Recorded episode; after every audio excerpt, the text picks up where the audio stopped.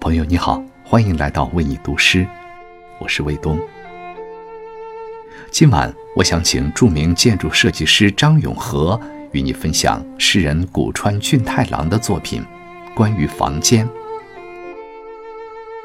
它让我们思考人与家和房子器物之间的微妙关系。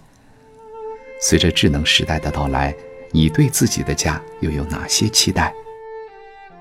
现在，海尔携手非常建筑共同打造的铜器，正在探索家未来生活大展亮相，带你体验不同往昔的舒适感，探索充满无限可能的未来生活方式。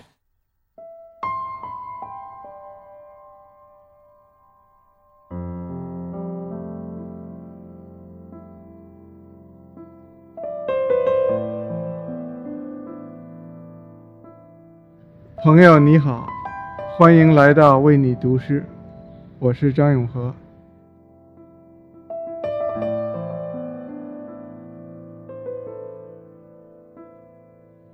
人把自己围困，是因为空间过于可怕，时间过于可悲。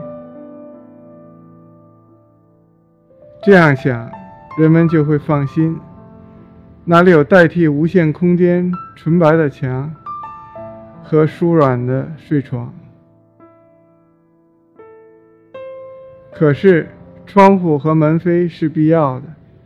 门扉为亲密的朋友洞开，窗户敞向夏日的太阳。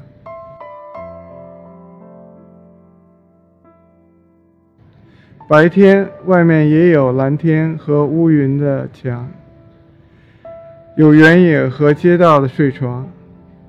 可是夜晚，人把自己关在里面，常常有人小声唠叨，依恋房间。房间忠实的，让人住在温暖的坐标，一年四季，甚至到死。之后有关人的事，我将一无所知。房间，亦没有人住。就渐渐变得像宇宙。